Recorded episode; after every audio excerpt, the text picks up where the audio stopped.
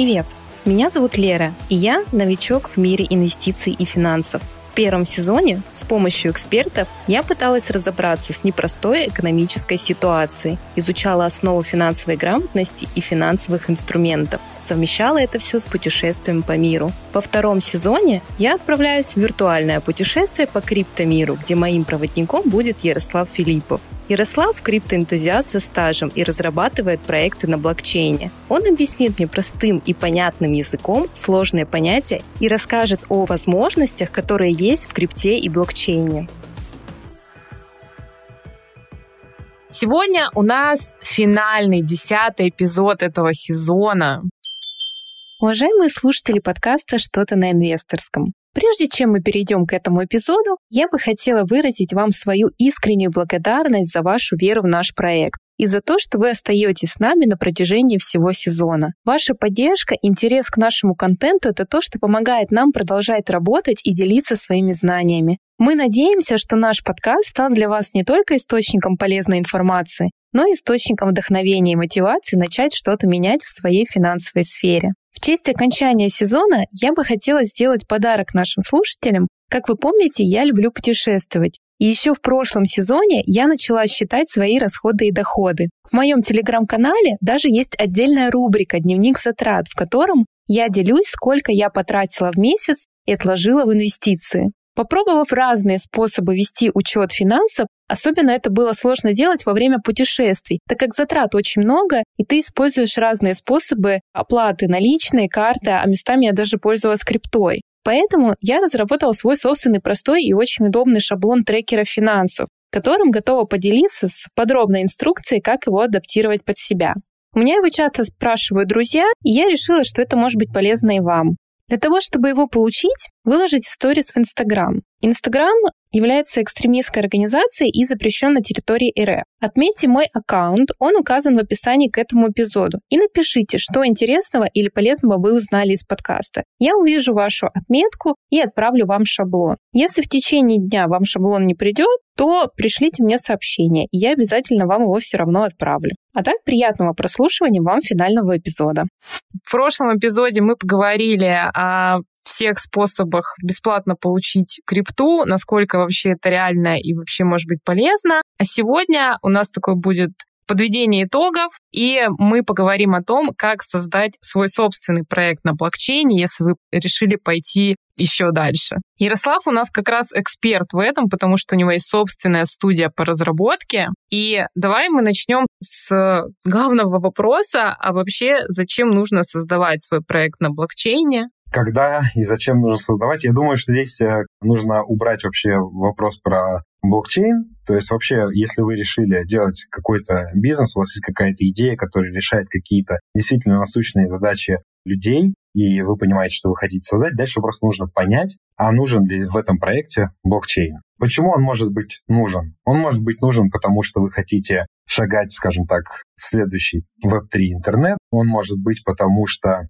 интеграция блокчейна вам позволит там показать более прозрачные данные людям, то есть благодаря блокчейну внедрить защиту там от каких-то изменений и так далее. Самое главное, что свой проект нужно создавать тогда, когда вы видите какую-то проблему на рынке, горите способом ее решения и готовы длинное путешествие по созданию бизнеса, потому что, да, есть истории, когда бизнесы стреляют максимально быстро, но в любом случае на это могут уйти год, два, три, только на этапы создания, развития, может быть, разворота и так далее. И только потом вы придете к тому, что ваш продукт начнет масштабироваться, приносить прибыль и развиваться. Скажи, а ты вот заметил, что сейчас э, есть некоторый хайп среди компаний и среди проектов, и все стремятся впихнуть блокчейн куда только это не попадя, как это даже можно заметить, что вот есть какие-то такие волны, да, там, то есть вот, например, был на хайпе искусственный интеллект, и все делали стартапы с искусственным интеллектом. Сейчас, мне кажется, новая волна вот блокчейн всяких проектов, которые просто вот, наверное, под копирку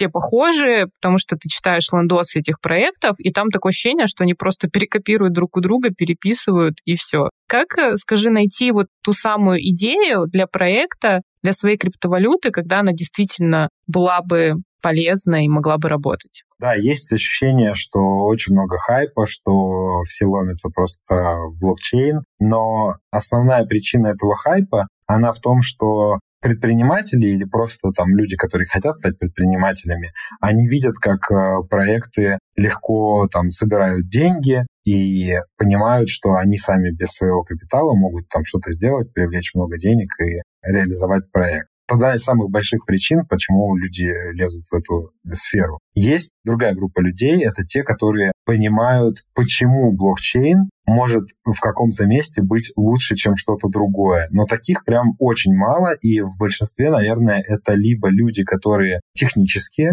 и изнутри прям очень глубоко понимают блокчейн и в каком месте его надо применить, либо люди там из э, финтеха и там, может быть, из консалтинга, которые хорошо понимают, как эту технологию можно будет с помощью технических ребят там доприменить, доделать и решить какую-то проблему. Но когда мы говорим о том, как подобрать идею, я думаю, что, наверное, все успешные проекты, у него есть в картине мира, как что-то должно работать. И он нигде в таком виде не получает какую-то услугу или какой-то товар, и поэтому он мечтает сделать проект, который будет вот удовлетворять в первую очередь его, но он думает, что он такой не один, и это может быть полезно еще и другим людям. Это хорошо и правильно, но на этом очень многие люди обжигаются, они начинают делать что-то, потому что они думают, что раз это нужно им, значит, это нужно и другим людям, и не спрашивают, скажем так, клиентов, как бы им хотелось э, решать их задачи, и делают продукт, а потом оказывается, что он ну, в таком виде удобен только ему одному. Не, ну ты знаешь, э, я бы могла бы с тобой немножко поспорить, потому что в целом то, что ты описываешь, это два разных подхода к созданию продуктов. Есть, условно,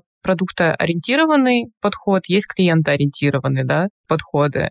В принципе же можно создавать, например, какой-то элитарный продукт, как, например, там создать а-ля iPhone, но на блокчейне. Ну, то есть он как бы среди всех блокчейнов будет как iPhone. Но он же создавался не под потребность клиента все-таки. Сделали продукт и вопрос, зачем он, для кого он? Все равно нужно ответить на эти вопросы. Это правда. Все начинается что, зачем и для кого. Даже когда подкаст создается, то же самое абсолютно. Благодаря поддержке платформы «Финам-знания» этот сезон подкаста стал возможным. «Финам-знания» — это образовательная платформа, где будущие инвесторы и трейдеры могут получить навыки и знания, чтобы построить здоровые отношения с деньгами. На платформе вы найдете бесплатные образовательные материалы по финансовой грамотности, а также полноценные образовательные программы по инвестициям, трейдингу и криптотрейдингу. Все преподаватели, представленные на платформе, это практикующие трейдеры и инвесторы, которые работают на финансовых рынках уже больше 20 лет. Они все знают о методах фундаментального и технического анализа, понятно рассказывают о рисках спекулятивного подхода в трейдинге и особенностях инвестиционных стратегий. Знания, полученные на курсах, помогут вам накопить на отпуск или пенсию, спасти сбережения от инфляции и получить дополнительный источник заработка. И как приятный бонус, компания Финам Знания дарит по промокоду подкаст большими буквами скидку 20% для всех слушателей на все курсы платформы. Подробности вы найдете к описанию этого эпизода.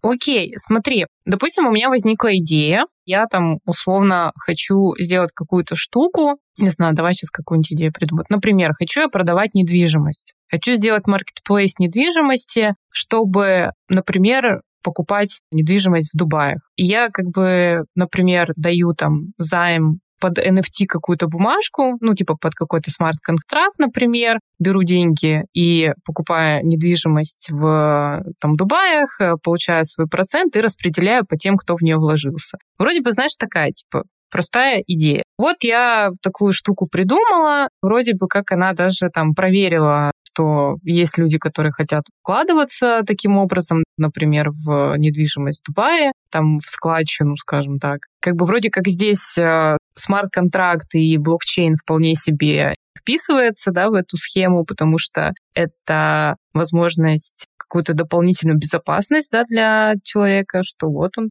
подписал смарт-контракт, там все неизменно. Что мне нужно следующим сделать вот с этим проектом? То есть я придумала идею, вроде бы поняла, для кого она и так далее. Здесь я бы предложил поступить каким образом? Что создание бизнеса с применением блокчейна, что без него, они, в принципе, одинаковые разница просто в том, что либо ты используешь такой инструмент, как блокчейн, либо нет. Поэтому давай, скажем так, все, что про криптовалюту и блокчейн, это на последнем этапе. Первый вопрос, вот ты пришла, допустим, ко мне с такой идеей, говоришь, Ярослав, а можем ли мы с тобой, допустим, такое сделать? Я бы тебе сказал, да, теперь забудь про блокчейн и расскажи мне свою бизнес-идею все-таки. Хорошо, ты привлекла деньги, там люди скинулись э, на одну квартиру, например, получили взамен NFT, что происходит дальше? Как ты эти деньги забираешь? Как ты их используешь? Где ты покупаешь эти квартиры? И так далее. То есть я бы про блокчейн вообще здесь забыл до тех пор, пока ты не ответишь себе на вопрос, как будет вот там все работать. И почему людям здесь это интересно сделать и сделать это, например, покупку такую на блокчейне, а не просто дать тебе денег. Окей. Если я ответила на эти вопросы, допустим, но есть, например, экономика продукта, да, где мы считаем там модель монетизации, еще всякие штуки. У криптовалют все-таки есть своя схема расчета так называемая токеномика. Можешь поподробнее? Ты не раз упоминал это в предыдущих сериях нашего подкаста. Ты придумала идею, мы тебе задали эти вопросы, ты на них пошла отвечать. Я бы начал с того, а как на них отвечать. В общем, рекомендую всем завести какой-нибудь, допустим, Notion, да, там создать страницу проекта и написать, например, принцип работы проекта. И, собственно, в этой странице ты описываешь пошагово. Первое, допустим, зарегистрировать компанию там-то, там-то. Второй, принимать деньги таким-то образом. Третий, то, четвертый, все и так далее. Расписала. Дальше ты создала страничку по монетизации, описываешь там, на чем проект зарабатывает. Он зарабатывает, допустим, на комиссиях с привлеченных денег, какой-то процент и так далее. Потом ты пошла описывать маркетинговый посыл, как ты будешь это продвигать, где, кто твои клиенты, почему они идут к тебе, а не к там, обычным каким-то компаниям. В общем, вот это все, я считаю, работа, которую необходимо проделать. И в чем здесь загвоздка? Когда люди садятся, понимая, что им нужно вот на столько шагов там написать много ответов, они начинают теряться, потому что непонятно, за что в первую очередь браться. Здесь я всем рекомендую просто начать сесть писать, потом начнет в голове вырисовываться картина, начнет появляться понимание, в какой структуре это все записывать, что удалить, что куда перенести. Первое — это нужно выложить все, что у тебя есть в голове, в текст, и этот текст потом довести до того, чтобы это был понятный продукт, сформулировать конкретные посылы и так далее. Переходя к токеномике, здесь нужно понять, что токеномика не нужна всем подряд проектам. Да? Токеномика нужна тем проектам, у которых есть свой токен. Потому что если, например, ты собираешься продавать недвижимость в Дубае, продавая, допустим, 100 NFT, на которые разделена стоимость э, недвижимости, то тебе не нужен свой токен, поэтому тебе не нужно писать токеномику. Если ты решил делать свой токен, то тогда вопрос, какую функцию он выполняет. Если он выполняет ту функцию, что твои NFT покупаются только за счет этого токена, то вопрос, а зачем? Типа, в чем смысл? Потому что люди тебе могут просто отдать деньги, например, в USDT. И если вот появится объяснение, зачем токен нужен и как он будет использоваться вообще во всей этой экосистеме дальше, то тогда уже нужно садиться писать токеномику. Что нужно там в токеномике? Допустим, проект хочет привлечь э, деньги для своего развития от э, инвесторов. То есть мы еще не продаем никому квартиры, мы просто хотим привлечь деньги инвесторов для того, чтобы такой продукт реализовать. Ну и вот, собственно, мы решаем, что, допустим, мы выпустим 1 миллиард токенов, столько-то процентов заберем себе, ну, себе это имеется в виду там на команду, да, на управленцев, менеджеров, столько-то продадим инвесторам, за счет чего придут деньги, столько-то потратим на маркетинг, столько-то будет э, в свободном обращении и так далее. И когда токеномика составляется, основная задача твоего токена будет в том, чтобы он работал да, в системе и пользовался спросом. А вот как довести до того момента, как он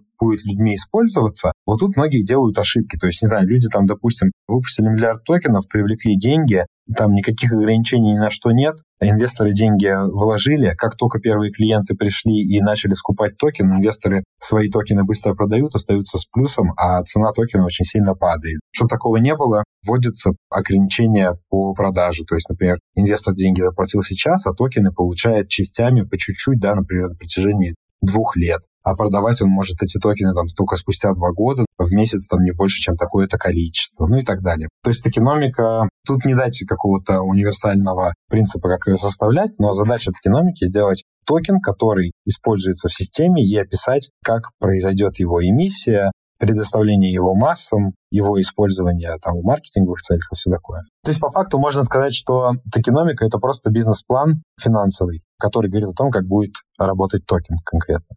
Но при этом нам, в принципе, она не всегда нужна, и можно использовать там классическую модель расчета какой-то монетизации, если мы просто блокчейн как прослойку такую, как технологию используем. То есть, если ты, например, внедрила блокчейн для того, чтобы сделать онлайн-институт с дипломами на блокчейне, то, возможно, тебе свой токен вообще не нужен, соответственно, тебе не нужна токеномика, да, ты просто принимаешь у людей оплату в USDT, например, оказываешь им услуги, выпускаешь их дипломы, и все. Тебе вообще не нужно думать о токеномике. А как ты относишься к тому, если, например, выпускается токен без какого-либо проекта как такового, просто токен? Знаешь, как типа токен Ольги Бузовой, Бузкоин. Но у Бузкоина была идея, там, я не помню, как там все было организовано, но там была суть в том, что за него можно будет покупать билеты, наверное, на ее концерт, да, там какой-то мерч ее и так далее. То есть была какая-то экосистема, где он будет использоваться, поэтому нельзя сказать, что он создавался просто так, но то, зачем он создавался, не особо утилитарно, да, не особо нужно. То есть нужно понимать, вы токен создаете для чего? Просто чтобы привлечь деньги и за счет него потом как бы реализовать проект, и он будет просто торговаться как бумага и стоимость вашей компании, или вы его создаете для того, чтобы он использовался в вашей экосистеме, или вы создаете его и для первой, и для второй цели. А если вы его создаете просто, чтобы создать, и вот пускай люди там покупают, то какой у него смысл? Ну, типа, кто его будет покупать и зачем? То есть, если я, например, знаю, что миллиард токенов вот ты выпустил, они все у тебя, я их покупаю у тебя для того, чтобы надеяться на то, что цена подрастет. Мне непонятно, что операция, чтобы понять, что она вообще будет расти, поэтому я не покупаю его. А если я все токены покупаю у тебя, то я понимаю, что каждый раз, когда ты получаешь деньги, ты можешь этот токен продавать для того, чтобы выводить себе деньги, а значит, ты будешь стоимость токена понижать. А если твой токен упомянет э, в твите Илон Маск, ну, это будет э, просто хайповый токен. То есть, если есть желание просто тупо сорвать э, как бы бабла, ну окей, создавайте, но просто это мне непонятная конструкция. Я не понимаю ее. То есть, ну, просто собрать деньги, окей, ты соберешь, э, получается, ты просто заберешь деньги из карманов людей. Ты им даешь ничто, типа какой-то непонятный токен, который непонятно за счет чего будет иметь цену, а они тебе дают деньги. Неравнозначный обмен. А слушай, ну, я не совсем в курсе, но что-то типа того у Dogecoin. Я вот не помню, какая там глубинная философия в этой токене вообще лежит. Он создавался как, э, типа, высмеять, что можно создать что угодно, и, типа, это будет пользоваться спросом. Ну и как бы это хайп-токен, да, вот его покупают, потому что основная его, скажем так, утильность — это хайп. Есть хайп, есть деньги, нет хайпа, нет денег. Ну, то есть в целом это скорее больше исключение из правил, чем нежели это работающая схема. А правильно я понимаю, что есть инструменты, где можно, вот, не знаю, такая тильда для криптовалюты, что можно создать на своем конструкторе вообще любую монету, и для этого даже не нужно быть разработчиком? Да, есть сайты, на которых ты как бы заносишь все данные, какие тебе нужны про твою монетку, сайт э, как бы создает смарт-контракт, размещает его в блокчейне, он начинает работать, и вот у тебя есть своя монета, при том, что ты не программист, ты не нанимал программистов. А насколько вообще полезно такой штукой пользоваться? И для чего она вообще существует? Насколько полезны такие сайты? Я не очень понимаю их полезность. Но вот давай сейчас попробуем представить, в каком кейсе такое можно использовать. Есть человек, который вообще не разбирается в криптовалюте, но он хочет, чтобы ему за его товары и услуги оплачивали конкретно вот этой вот монетой. У него программисты и он умеют делать только обычные там веб-2 продукты. Они, значит, идут на таком сайте конструкторе создают свою монетку и внедряют какой-то платежный инструмент, который позволяет людям теперь на сайте этой монеткой расплачиваться. И вот они как бы готовы принимать у людей оплату с помощью этой монеты, но кому эта монета будет нужна, зачем, почему, я уверен, что на этом сайте можно будет также оплачивать и обычными какими-то способами. Но даже если нет, ну, короче, я не очень понимаю, зачем такой сайт нужен, Потому что если люди не шарят за крипту и поэтому сделали такое решение, то что у них там за продукты, почему люди вообще будут оплачивать криптой? Не понимаю кейсов, в которых это необходимо.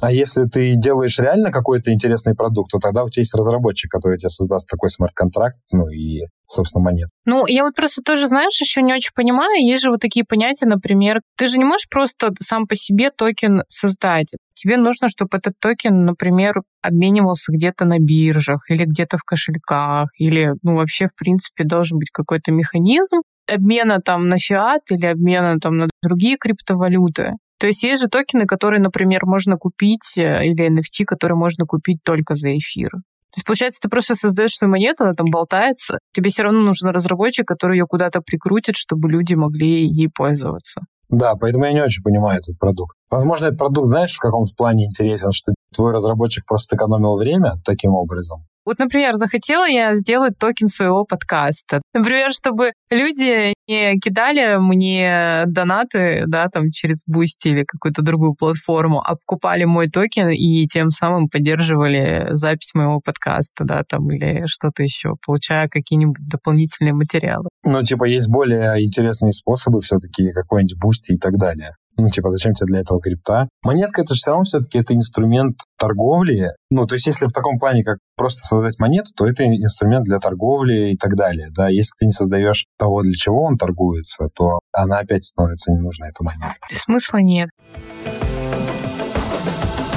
А вот сколько вообще ресурсов, вот сколько стоит запустить э, какой-нибудь проект? Ну, это, как всегда, очень размазанное, да, ну, давай попробуем конкретизировать. Допустим, человек хочет создать какой-то проект, внутри которого он продает какие-то товары и услуги, которые по какой-то причине интереснее оплачивать именно его монеткой. Соответственно, какие у него расходы? Человеку нужно создать компанию, человеку нужно создать свой сайт, э, человеку нужно создать свою монету, все инструменты, как ею пользоваться и так далее. Тут, наверное, нужно исходить из того, сколько времени требуется на весь проект и сколько разработчиков. И вот давай возьмем какую-нибудь такую стандартную ситуацию, в которой оказывается большинство проектов. Они делают продукт, например, там, в течение, допустим, 3-6 месяцев с помощью frontend разработчика, там, backend и, допустим, блокчейн разработчика. Вот три разработчика им необходимо. Допустим, у них нет там никаких проектных менеджеров, team lead ов, они там сами всеми своими силами управляют. Три разработчика, ну сколько они могут стоить, да? Тут разброс цен тоже большой. Там можно взять э,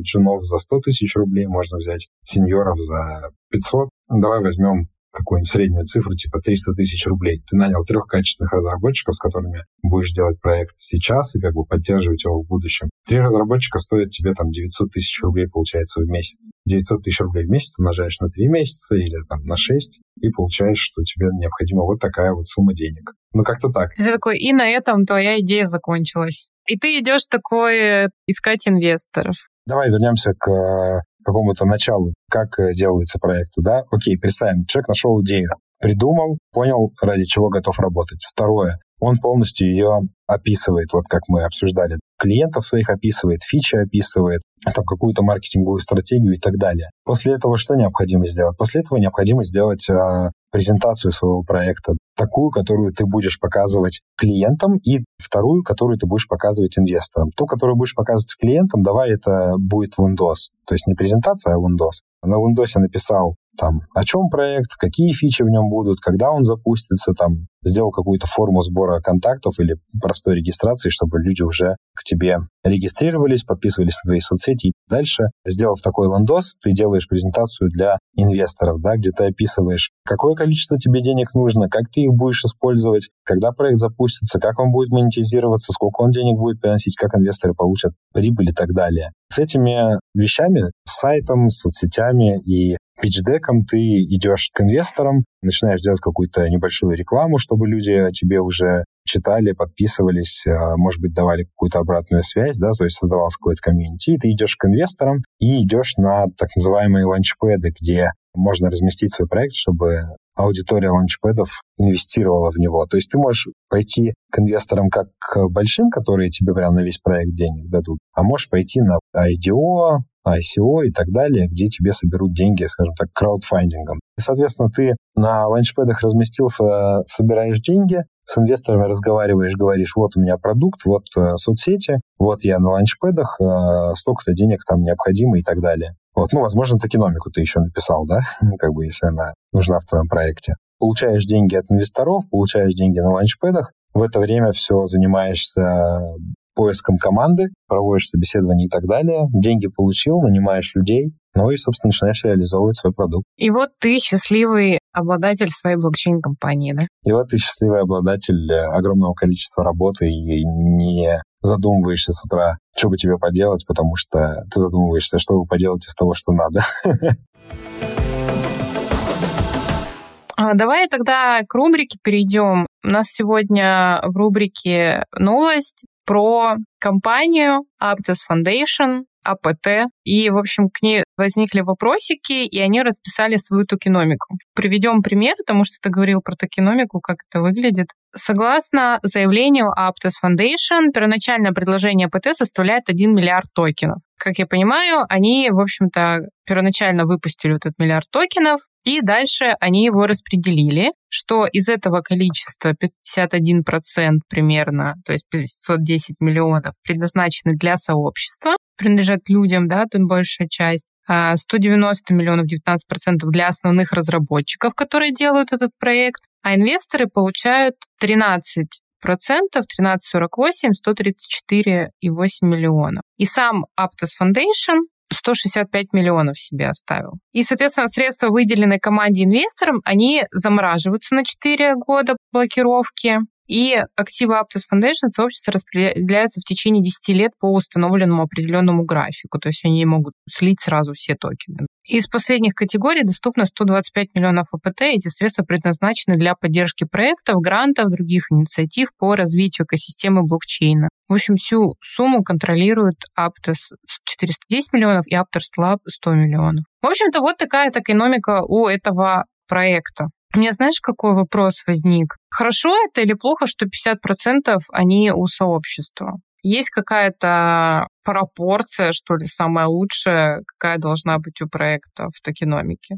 Мне кажется, нету такого стандарта, который говорит вот идеально, чтобы было так или по-другому. Здесь нужно что понять. Вот они, допустим, выпустили 1 миллиард токенов и говорят, что, например, проекту нужно 100 миллионов долларов на то, чтобы проект реализовать. Вот они там продали 13% инвесторам, за счет этого привлекли там сколько-то денег, у токена появилась какая-то стоимость, и дальше есть деньги, которые, вот, например, пошли на сообщество, которые пошли там на команду и так далее. И, соответственно, команда и инвесторы, почему у них деньги заблокированы, да, чтобы как только деньги пришли в проект, чтобы они это не продали и не сидели просто на куче денег. Задача же какая? Задача, чтобы токен разошелся по всем людям, и чтобы начал людьми использоваться. И поэтому он будет потихонечку продаваться, да, то есть, например, 51% на сообщество выделен, это должно будет сейчас потихоньку скупаться людьми, и, собственно, токены будут уходить в обращение, а не лежать просто в карманах Аптоса. А те деньги, которые есть у инвесторов, например, Aptos Foundation имеет там 16% денег, которые они собирались распределять на гранты и так далее. У них есть 165 миллионов токенов. Давай представим, что каждый токен стоит 1 доллар, то есть у них есть 165 миллионов долларов. И вот Aptos э, решили, что на их э, экосистеме должен быть проект, который занимается процессингом. Они из этих 165 миллионов токенов выдают, допустим, 20 миллионов токенов, то есть 20 миллионов долларов какому-то проекту на его реализацию. То есть они привлекают проекты, раздают им деньги для того, чтобы эти проекты реализовывались и делали более привлекательным экосистему Aptos. Когда они эти деньги получают, понятное дело, что проекты начинают эти деньги превращать в те, которыми они будут платить зарплату, там, например, в доллары. Соответственно, они эти токены там будут продавать. И задача, чтобы как можно больше пользователей, сообщества приходили и покупали токены. То есть то, что на них 51% выделен, это не значит, что у них всего столько останется, потому что когда Aptos Foundation даст кому-то деньги,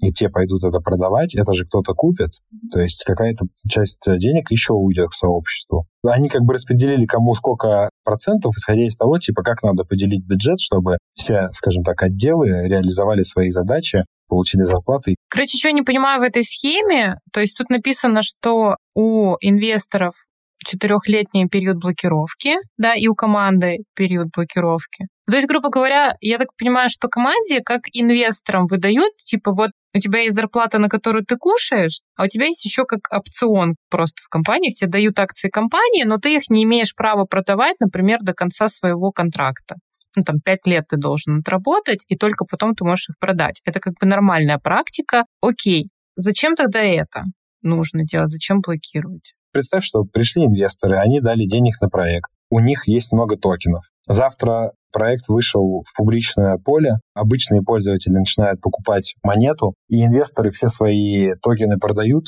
цена монеты падает, люди недовольны. Поэтому деньги блокируются или выдаются частями, чтобы инвестор мог свою прибыль получать по чуть-чуть. То есть он вложил, например, 10 миллионов долларов, ему токенов дали, проект вышел в публичное поле, и теперь его 10 миллионов токенов стоит не 10 миллионов долларов, а, например, 40 миллионов долларов. Если он сейчас сразу это продаст, он как бы обрушит сильно цену. Поэтому, например, он может продать только 200 тысяч токенов. У него эти 200 тысяч токенов э, сегодня стоят там 800 тысяч долларов. Вот он продал, все, слишком сильно цену он как бы не понизил но каким-то образом понизил. Вот, поэтому деньги выдают с такими блокировками, чтобы у проекта было время на разгон и так далее. То есть это долгосрочная инвестиция. Теперь все стало на свои места. И вот поэтому токеномика вот в этом плане очень важна, потому что когда проекты таких вещей не предусматривают, даже если они крутые, у них там цена взлетела супер бешено при выходе в публичное поле. Их токен весь распродали, сообщество потеряло к ним интерес, потому что цена очень сильно упала, и люди там, может быть, уже не верят в проект. Окей, ну что, Ярослав, давай тогда прощаться. Мы заканчиваем этот сезон. Спасибо, что были с нами, слушали нас, изучали с нами вместе крипту. Обращайтесь к Ярославу за разработкой своих проектов. Да, без проблем. Всем огромное спасибо за внимание. Я всем желаю интересного изучения криптовалюты, успехов, доходов. Если решите создавать свои проекты, то я уверен, что среди вас есть много тех, кто предложит какие-то классные идеи миру. Я вам рекомендую не торопиться, а делать все классно, поступательно, чтобы на выходе был реально классный, интересный продукт, которым будут пользоваться люди, а не очередной хайп. Сейчас рынок за дня в день взрослеет. Если вы сейчас этим займетесь, то в будущем сможете очень хорошо развиться, быть в мире Web3.